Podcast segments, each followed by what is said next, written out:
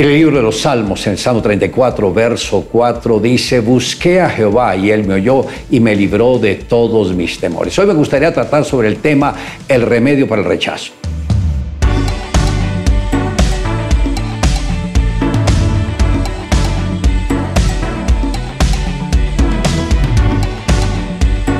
Para que el Señor pueda traer una restauración total y definitiva al alma, sinceramente se debe identificar las heridas en el corazón.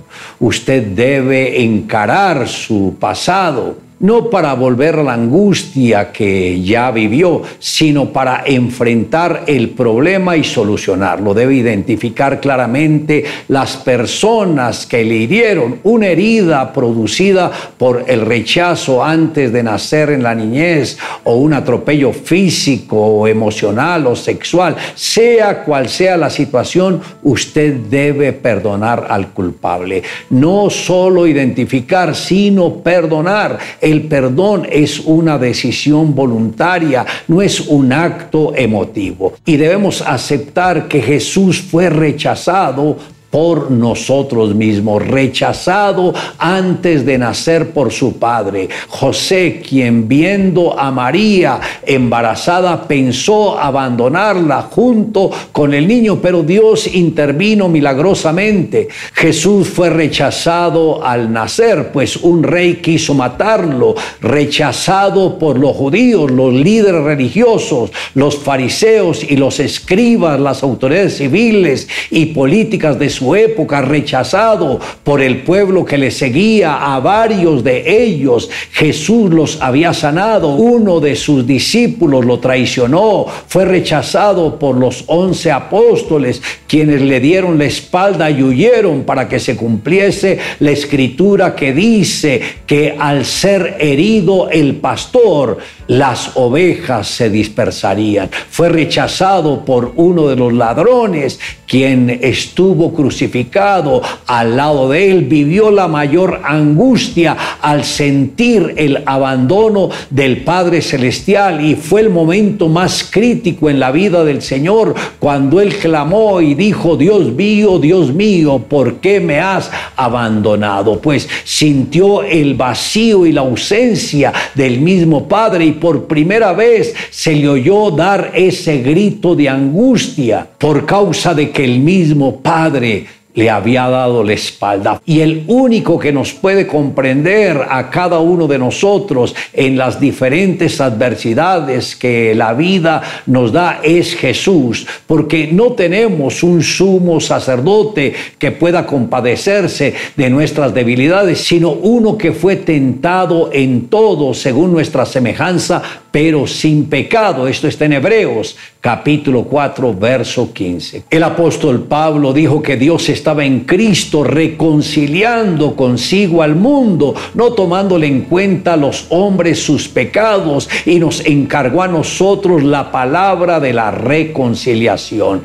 Él nos perdonó, nos reconcilió con Dios para que nos revistiéramos del mismo espíritu y de esta manera poder perdonar a aquellos que nos hirieron amigo, no sé cuál es la lucha que usted ha tenido, pero quiero decirle que la medicina para toda ofensa es el perdón, porque antes de que el perdón toque a la otra persona, primero ha tocado sus labios. Por eso es importante que perdone de todo corazón.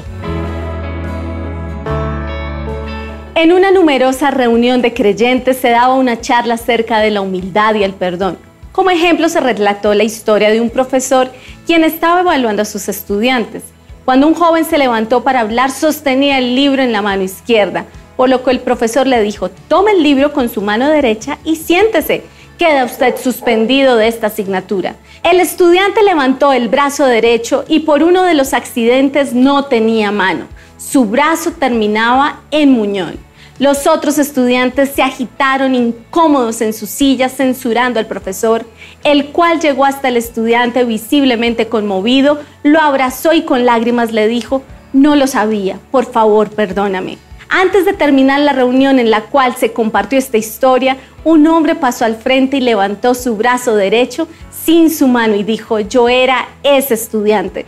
El profesor Blackie me condujo a Cristo por lo que le debo lo más precioso de la vida, pero nunca lo hubiera podido hacer si el profesor no hubiera pedido perdón por la reprensión que hizo injustamente.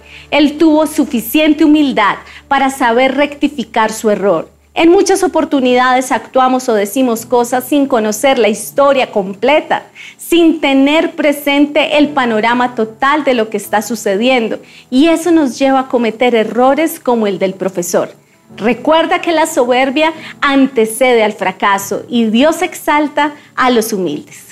Le invito a que me acompañe en la siguiente oración. Amado Dios, gracias porque al tener el ejemplo de la obra redentora, entiendo que si Jesús lo hizo y perdonó a aquellos que lo hirieron, lo maltrataron y también lo crucificaron, yo también tengo que perdonar a aquellos que me han herido, me han traicionado, me han devuelto mal por bien. Y te pido, Señor, que tú mismo los bendigas y extiendas esa mano redentora y salvadora. En el nombre Jesús te lo pido. Gracias Señor. Amén. Declare juntamente conmigo, busqué a Jehová y él me oyó y me libró de todos mis temores.